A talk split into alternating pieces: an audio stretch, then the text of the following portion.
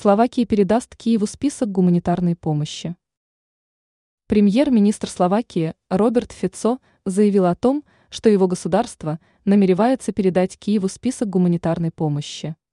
Фицо акцентировал, что речь не идет об оружейных поставках. Кроме того, чиновник заверил, мы не поддерживаем планы Украины присоединиться к составу НАТО, о чем рассказывает ТАСС. Сообщается, что Фицо намерен провести в Ужгороде личную встречу со своим украинским коллегой Денисом Шмыгалем. Подробности сотрудничества.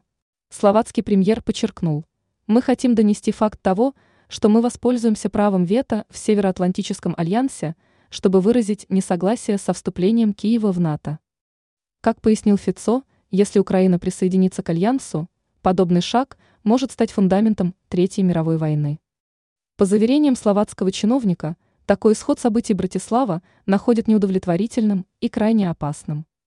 Ранее сообщалось, что зампред Совбеза РФ Дмитрий Медведев резко высказался про Украину.